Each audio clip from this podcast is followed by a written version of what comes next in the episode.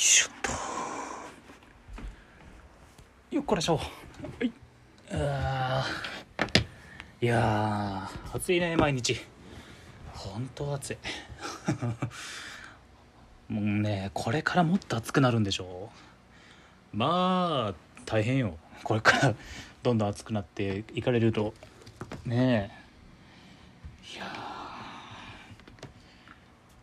ー。あそういえば業務連絡ではあるんだけど あの僕がもともと使ってたブラックバードのアカウントなんですけどえっとそっちがちょっとあのいろいろ訳あってえー、ちょっともう閉鎖閉鎖かな？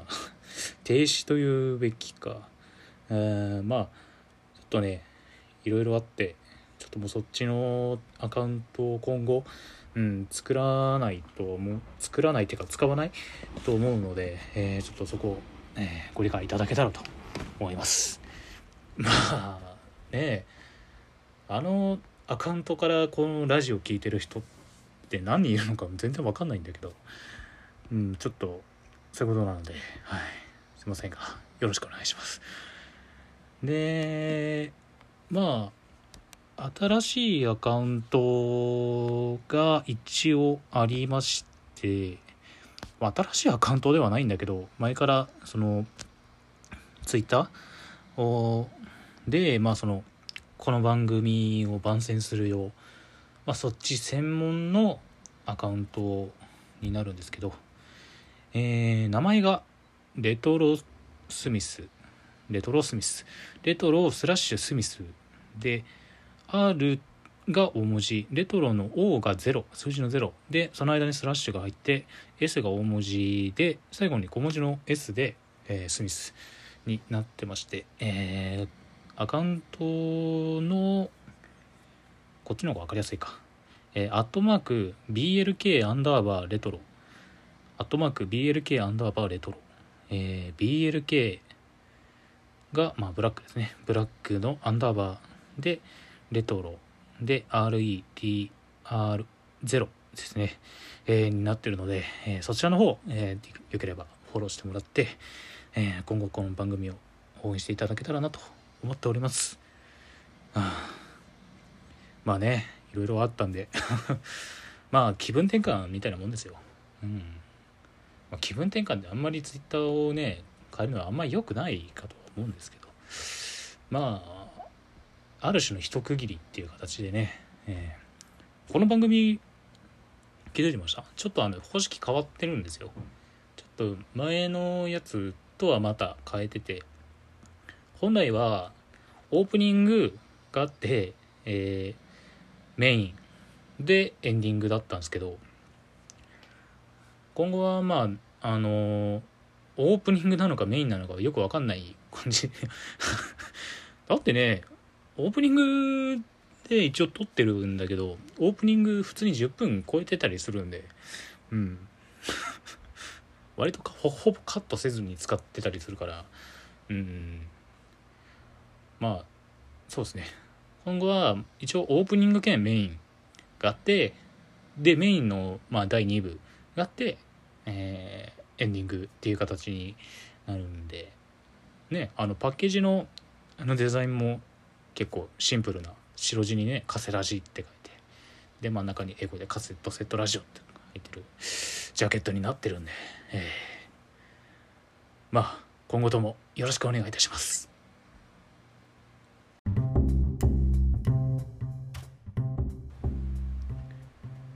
ああそうそうそうそう。そうなのよ。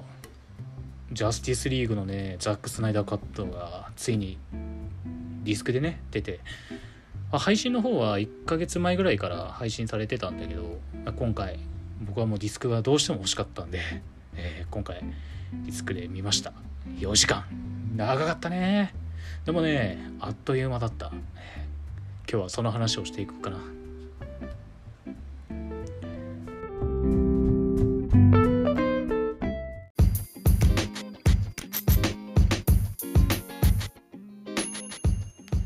カセットセットラジオ。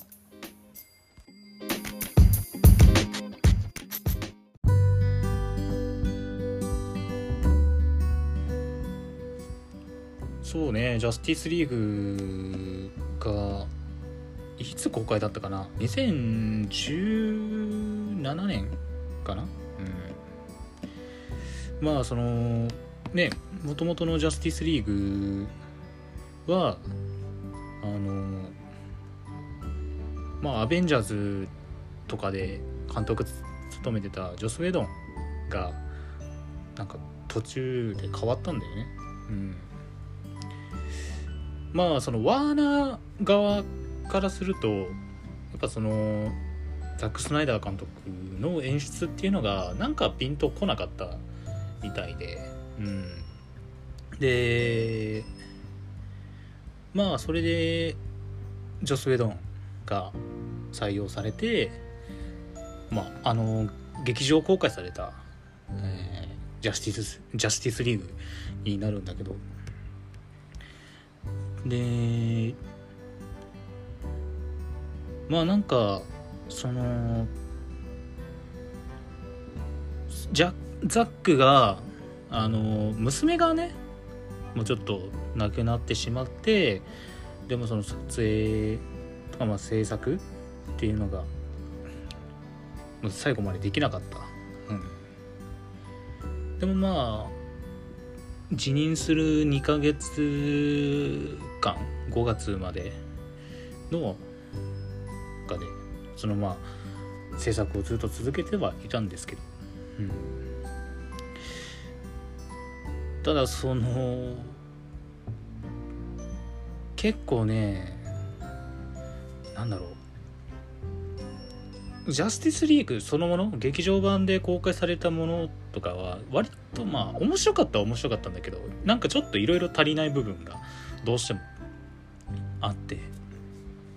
でこのこの映画自体がもともとパート1パート2で出る予定だったんだけどまあいろいろその制作のスケジュールとかが、まあ、その公開リストからなんかもういろいろ変わっちゃってで結局ジャスティスリーグは1作だけになったんですよね。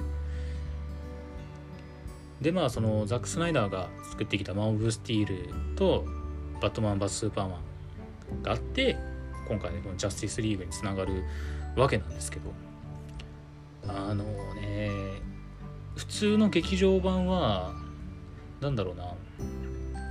結構この各登場人物の掘り下げっていうのがあんまりうまいことできてなかったですよね。うん、主にサイボーグ。サイボーグとあアクアマンかな、うん、なんか結構そこのね2人のキャラクターってもうほぼ新規というか結構まあフラッシュと比べると結構まあまだ過去に結構いろいろあった、うん、キャラ2人で。でまあサイボーグがああいう形、まあ、サイボーグとして、えー、目覚めた理由だったりとか。でアクアマンがそのアトランティスの連中と確執があって、まあ、どういう思いで戦いに来たのかっていうのが、まあ、やっぱ若干薄かったですよね。うん、まあそんなこんなあって今年ねザック・スナイダーが作った、まあ、ザック・スナイダーがもう想定してたジャスティスリーグが今回、最初は HBO Max かな、うん、で配信されてで今度ね、えー、日本でもあれ何で配信されてたんだっけ？Hulu かな？だったかな？うん。でそんなこんな。で、まあ、今回ディスクであ出たわけなんですけども。いやすごかったね。あのディスク2枚式で各ディスク1が多分確か 2, 2時間20分ぐらいあってで後編であるディスク2が1時間40分だったかな。うん。あの驚きの連続というかあのディスク1のラストに出てきたあの男をまさか出てくるなんて思ってなくて多分あれが一番のサプライズだったと思う。あのジョーカーとかはあのもう出ることは結構メディアに出ててああやっぱジョーカー出てくれるん。だうわ楽しみだな新規のシーンで出てくるん。だと思ってすごい楽しみにしてたん。ですけどまさかまさかのあの男がこれ言っちゃっていいのかな言わない方がいいかなあのまあ DC のね映像作品を追ってきた人たちからするとまあこれほど嬉しいことはない、うん、演出であれはぜひね見てほしい。まあその元ネタが分かんないと驚きようがないんだけどファンとしては結構そこがやっぱ驚いた、うん、結構他の人も何人かこう湧いてた感じですね。すごい僕も同じ気持ち。もうえ？あ？って。あなんかあの何も意識してないのに声が出ちゃって。うん。いやすごかったな。まあディスク1は結構その各キャラに焦点を当てて、まあ、ワンダーウーマンとかは、まあ、単体の、えー、作品があったからそこまでそのまあ結構元のオリジナルというか劇場版と同じ感じだって。でまあバットマンの、まあ、ブルースもまあそんな感じ。あんまりその劇場版から大きな変更点はなかった感じではあります。でそこかまあフラッシュがあるねヒロインを、えー、助けるシーンから始まってでまあそのブルースと出会うシーン。まあそれはまあ劇場版にもあったんですけど。とかうん、まあ、サイボーグのえー、っと彼がビクターか。ビクターが結構あの家族のシーンが多かったんだよね。その家族との確執ではないけど幸せな生活を送ってたけど、まあ、ある事故がきっかけで、えー、母親そして自分の体の半分ぐらいを亡くなってでまあ父親の研究によって、えー、サイボーグとして生まれ変わるんだけどまあねその劇場版でもそうだったけど父親との確執が生まれてでまあ自分はもう普通の人間じゃない。で内気になるんだけどまあダイアナねワンダーウーマンとかまあ他のジャスティスリーグのメンバーと出会って自分が、うん、ヒーローとしての自覚を持っていくっていう感じのストーリー彼自身になっててまあ今作のかなりキーマンなキャラでまあ最後ねディスク2がねすごいのよ。ほぼ新規。うん。ほぼほぼ新規になってて。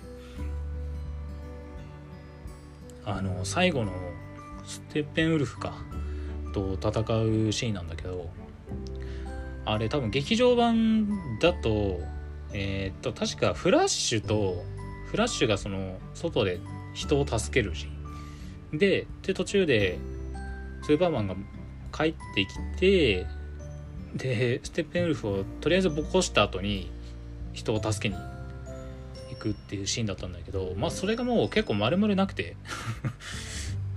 であれが結構あっさり終わってたじゃん。劇場版のやつって。ね。ほんとあっさり終わりあもうスーパーマン入れゃいればもういいじゃんこれっていうぐらい。結構その他のキャラが結構あっさりしちゃったあの劇場版なんだけど今回そのジャスティスリーグとして各まあ一人一人自分個人で戦ってたメンバーが集結して団結して戦うっていうのが結構色濃く描かれてて。そのもう誰一人その欠けてないというか、うん、誰でも主役だし誰もこう見せ場がちゃんとある、うん、だからまあ本当になんかこう時間の制約っていうのがもうなくなったから本当自由に、まあ、作ったみたいで本当にこうこれがマジで劇場版でパート1パート2として公開されてたらって思うとまあこれはもう間違いなく、まあ、その DC の不信をもう全部もう盛り返せるレベルで仕上がってる。うんでもまあそのあれってジャスティスリーグってアクアマンの前か。うん。アクアマンの前だったから、まあ、結構そのアクアマンの、まあ、朝が、まあ、その仲違いをしてた。アトランティスの面々と仲違いしてて、まあ、最後結局自分と向き合ってアトランティスの人たちともまあ、仲良くなったっていうよりかは何だろうな。何かの決心をつけて最後あのアーサーがね父親に会いに行くところで終わるんだけど。結構このしっかりアクアマン単体の映画につながるような終わり方になってるしねそのままナイトメアのシーンで、まあ、バットマンの、ね、いわゆるトラウマみたいなものにはなるんだけど。ずっと心にいるジョーカーとの開開口とか。これね後半が本当にすごかった。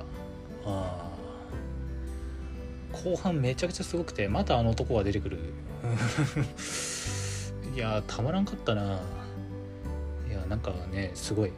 あんまり言っちゃうといろいろね何を言ってもネタバレ踏みそうなんであまり言わないようにはしてるんですけどでもまあどうだろう。これがもともとの劇場版として公開されてたらなのか。まあ今でこそアクアマンねワンダーウーマン。まあジョーカーまあジョーカーちょっと別だけど、まあ、スーサイドスクワットとか。スーサイあれ？スースクってジャスティスリーグの前か。そうか。まあその単体の作品が出たじゃない？アクアマンとワンダーウーマン。あれを踏まえてみたら逆に面白いのかなとか思ったりはします。うん。どうだろうね。うん。まあでもそれを差し引いてもあれはなんだろう映画としての出来が凄まじいものにはなってる。うん。本当その各キャラクターのバックボーンをしっかり描いてるしまあ、それに対しての答えっていうのも最後ちゃんと出てる。うん、しかもあのー、バットマン VS スーパーマンで、まあ、未来のフラッシュが警告をしに来る。うん、それのシーンも今回のジャスティスリーグであの答えがちゃんと出てます。うんいやすごかった。たほんと濃密な4時間。で4時間もあるとも感じさせないレベルの楽しさというか。いやこれは本当にね劇場で見たかったな、うん、今からでもいいんじゃない？パート1パート2でね分けて公開してもいいような気がします。うん。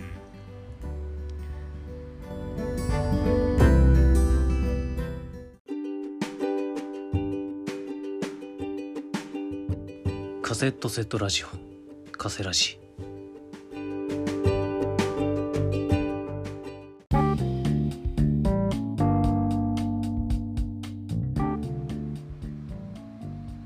なんだろうね。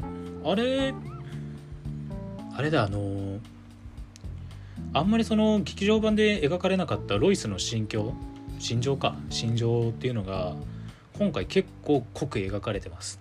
うん、というのもやっぱりそのマン・オブ・スティールを監督したザックだからこそできた演出というか多分ジョス・ウェドンだったら多分あのシーンは入れてなかったというか割と薄いんですよ 劇場版も。ジョス版のあのねロイスが助けに来たというよりかは、まあ、そのスーパーマンクラークに対しての思いっていうのがあんまり描かれてなかった。けどまあ今回そのロイスの彼を亡くした悲しみだったりとかのその心情や背景が今回いろいろ描かれててであの男が来てみたいな。うん。あと個人的にあのねゴードンがねジェームズ・ゴードンが割と多く出てて。これ J.K. シモンズが演じてるんですけど。かっこいいねやっぱり。うん。強そうだもんね。うんシモンズがやっぱり演じると強そうに見えるね。うん。あとはあのステッペンウルフ今回のヴィランのまあ一番そのなんだろうボスっていうのがダークサイドっていうんだけど、まあ、過去に神々と人間たちにやられて、まあ、星に帰ったやつなんですけどまあそいつがあるものを探しててでかつ自分がその地球に来れるようにステッペンウルフにねマザーボックスを集めさせるんですけどこのステッペンウルフはねいい描き方してるねと思った、うん、その結構ね劇場版の方は浅いっていうかなんかあの うわめちゃくちゃ強いみたいな描かれ方もしてないしなんか半端なやつだったんですよねあいつ。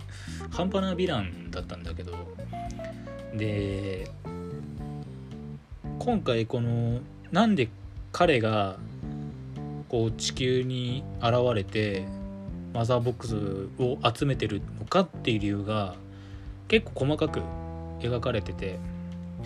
でオープニングがジャスティスリーグはあのスマホで撮ったスーパーマンが助けてくれた映像から始まるんだけど今回はバットマンバススーパーマンの直後からストーリーが始まるんですね、まあ、いわゆるそのスーパーマンが死んだ時からストーリーが始まるんですけどまあステッペンウルフがレックスに召喚されてるところが一瞬映るんですけどまあ彼が現れた理由が、まあ、それが理由で、まあ、地球にあるマザーボックスを集めてでその、まあ、ダークサイドがいる星に帰るべく、まあ、いわゆる先行を立てるために、まあ、奮闘するっていうのが彼の、うん、目的で。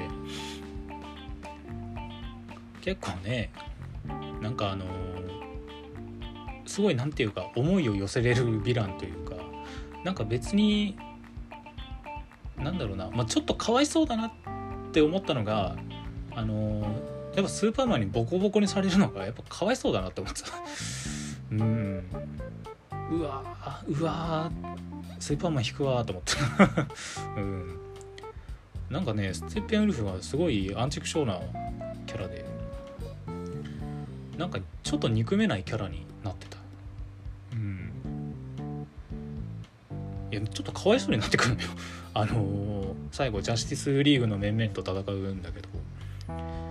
あれはねちょっとかわいそうに思えた、うん、で今回そのキーマンとなったサイボーグ、うん、サイボーグとフラッシュですね、うん、フラッシュがね割とこの僕こっちのフラッシュ結構好きでまあドラマ版の方は結構イケてるっていうかしっかりしたものしっかりした感じのキャラになってるんだけど劇場版はちょっとおっちょこちょいな、うん、ちょっと人見知りっぽいキャラクターに仕上がってて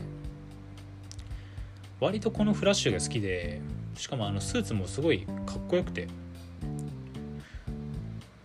あれがすごいかっこいいんだけどで今回このフラッシュがねいい見せ場をもらってるんですよ。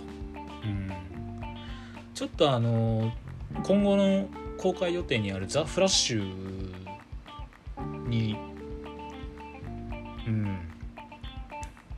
近しいというかなんかそこにつながるような演出があってますますその「ザ・フラッシュ」の公開がちょっと楽しみになったな。めちゃくちゃ演出かっこよかったんだよ。ね。あの絶望の未来を変えるために過去にちょっと戻るんですよね。あの演出めちゃくちゃかっこよかったな。うん。世界がどんどん戻っていく。であんなにちょっと気弱だったフラッシュがものすごく強く強い存在として成長してて感動した。親目線かよ。まあそれぐらいね最後のフラッシュは本当にかっこよかった。うん。いや単体の映画は本当楽しみだな。でもねでもなまさかこれでね終わりだなんて。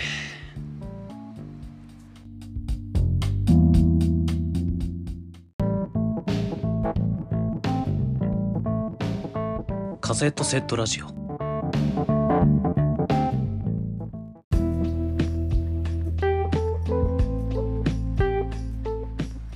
そうなんだよ。終わっちゃうんですよ。ザックのね DC 作品がもう見れないんですよね。いやここまでのものをね見せられちゃうとね今後期待しちゃうんですよ。あまりにも出来が良すぎちゃって。うんなのにねここでもうザックが作るこれからの DC の世界をもう見ることができないってなるとまあちょっと寂しいよねっていう。これの、まあ、作品を見てもそうだしあの制作風景とかその監督のコメントとかを見るとその監督のその DC に対しての愛情っていうのがもう凄まじくて。うん。本当にそのキャラクター個人個人をあまりにも大切にしてるというか。なんというかこの本当作品を愛して作ってるんだなっていうのを強く感じて。うん。まあ、その思いがこのね4時間っていう超大作になったわけだ。うん本当にでかいね愛でできた作品だなと思いますね。まあ、もしあのね DC の作品をこれまであんまり見たことがなかったっていう人とかは是非ね見てほしいなと思います。今からでも全然ね全部終えるよ。うん、ジャスティスリーグ関連で見るんであればえーまあ、まず「マン・オブ・スティール」まあ、こう始まりですね。DC ユニバース始まりの物語でその後にバットマン VS スーパーマン、えー、世紀の対決。だったんだけど、点点点丸。うん、で、ワンダーウーマン一回挟んで、今回のジャスティスリーグ、まあ、もしくはこのザック・スナイダーカットを、まあ、こっちのバージョンもね、できれば見てほしいな思うんですけどまあなんか比較してね見るのも面白いかもしれないね。ジャスティスリーグの劇場版と今回のスナイダーカットザック・スナイダーカット、えー、見てもらったらと思うんですけど、まあ、もしそこでねハマればねその後のアクアマンとかを見たりワンワンダーウーマン1984かな？1984だね。あった。でまあ、ちょっともうちょっと興味があればスーサイドスクワットだったりハーレークイーンも見ていただけたらと。まあジョーカーもねまああれはちょっとユニバースとは外れちゃうんだけど、まあ、ジョーカーとはシャザムですね。うん。まあ、もし興味があれば、えー、見ていただけたらと思います。ねえ今後もいろいろこうアクアマンの新作だったりザ・フラッシュの単体作品だったりとか、うん、今後出てくるんであとはねバットマンもザ・バットマンが、えー、公開予定で制作自体は今やってるのかな？撮影もあったんだっけ？あ確かそうだったと思うんだけど。うん。ついにバットマンがね単体の映画が出るし。うん。いや DC のこれからが本当に楽しみ。うん。まあ、ザックのね作る作品がもう見れないのはちょっと悲しいことではあるんだけど、うん、だからこの今回のザック・スナイダーカットをねバネにこの DC がどんどん広がっていったらなと思います。はい。ね。でもね一つねジョーカー。あの大ヒットしたねジョーカー、うん、本当にすごい映画だったんだけどあれのね続編がもしかしたら制作進むんじゃないかなっていう話があったんだけどあれはあのまま終わらせた方がいいんじゃないかなとは思うんだよね。うん。まあもしあのジョーカーがね今度の新しいバットマンにこうつながるというか、まあ、いわゆるライバルとしてこう出てくれるとかだったらまあ面白いかなとは思うんだけどうん難しいよね。やっぱりねバットマンとジョーカーのね直接対決は見たいし、うん、だってねあのベン・アフバットマンとねジャレット・レとジョーカーは出会出会ってはいたけど直接対決はなかった、うん、わけじゃない。なんかそこの部分も描いてくれたらなとは思うんだけど難しいよね。うん。まあ今後も追っていきたいな。DC ユニバース。楽しみがいっぱいだ。